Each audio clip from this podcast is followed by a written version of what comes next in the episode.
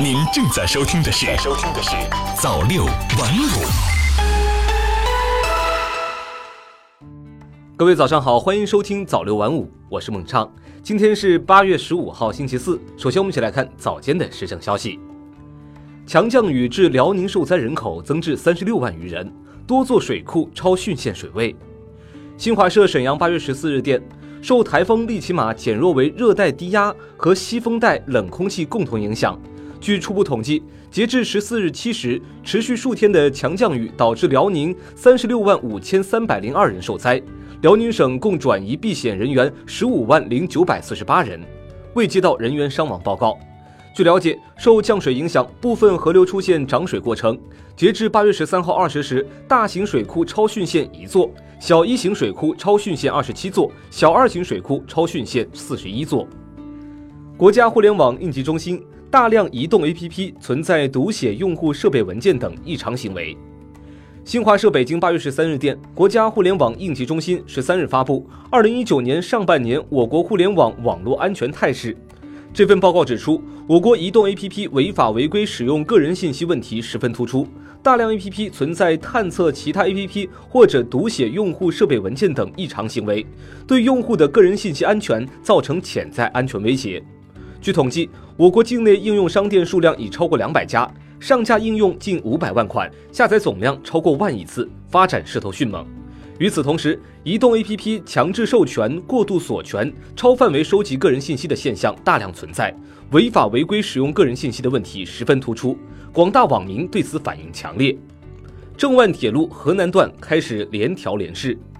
央视网消息，十三号起，河南郑州至重庆万州的郑万铁路河南段开始三个月的联调联试。郑万铁路全线八百一十八公里，设计时速三百五十公里。全线跨越河南、湖北、重庆三省，是西南地区至华中、华北地区的重要快速客运通道。通车后，河南郑州到重庆万州将由过去的最快近八个小时缩短到现在的四个半小时。下面我们一起来看财经方面的消息：一条短信二十元，一份快递八十元，打印一页十余元，办签证你花过这些冤枉钱吗？新华社上海八月十四日电。暑期，不少人会选择出境旅游避暑放松，但在一些签证中心办理签证的遭遇却让他们非常上火。多项服务价格高出市场价四五倍之多，预约后仍要排队四五个小时，但交四五百元的插队费可免。一家三口办同一项目寄材料时，却被要求交三份快递费。新华社记者调查了解到，京沪等地一些签证中心已背离简化签证手续、提高服务效率的设立初衷。统计局前七月经济运行延续了总体平稳，稳中有进。人民网北京八月十四日电，国家统计局新闻发言人刘爱华今日在国新办新闻发布会上表示，从一到七月经济增长、就业、物价等主要指标的发展态势来看，当前经济运行仍处在合理区间，延续了总体平稳、稳中有进的发展态势，主要体现在产业发展持续升级、国内需求优化扩大。外贸外资增长有所加快和就业物价总体稳定四个方面。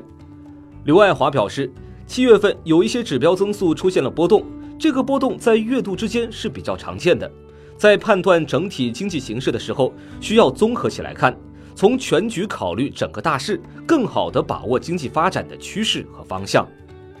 中国债券吸引力不减，外资持仓量突破两万亿大关。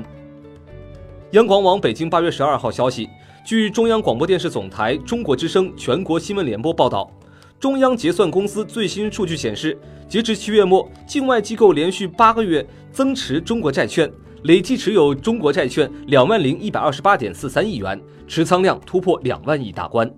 数据显示，境外资金连续增持人民币债券。中央结算公司最新公布的数据显示，截至七月末，境外机构在中央结算公司托管债券规模一万六千九百五十一亿元，比六月末增加约五百二十八亿元，为连续八个月增持中国债券。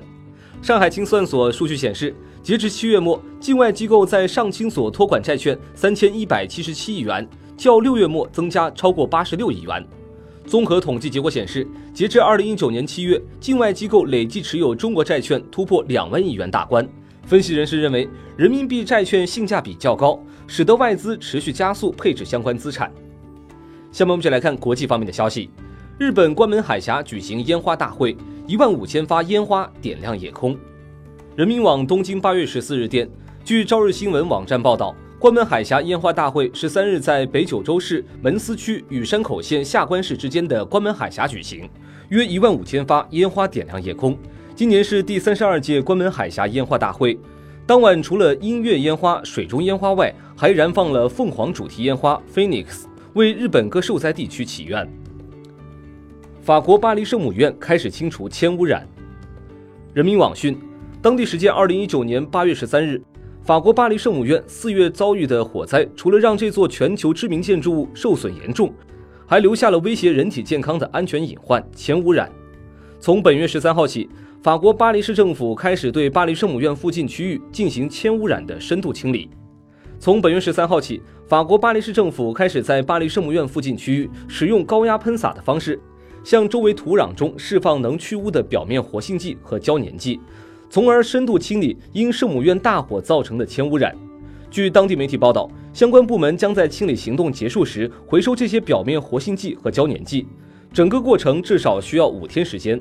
巴黎警察局十二日封锁了巴黎圣母院周边一带的交通，以便在十三日开展清理活动。交通封锁将持续到二十三日，期间巴黎圣母院附近的部分地铁站和公交站将关闭，公交车将改道行驶。韩国民众抗议安倍政府经济报复。央视网消息，近期日本和韩国先后将对方从本国的出口程序优惠国名单，也就是贸易白色清单中移除。对此，双方反应都十分强烈。十三日，数百名韩国民众聚集在首尔市中心，举行了反对日本安倍政府对韩经济报复的抗议活动。以上就是本期的早六晚五，感谢您的收听，我们下期再见。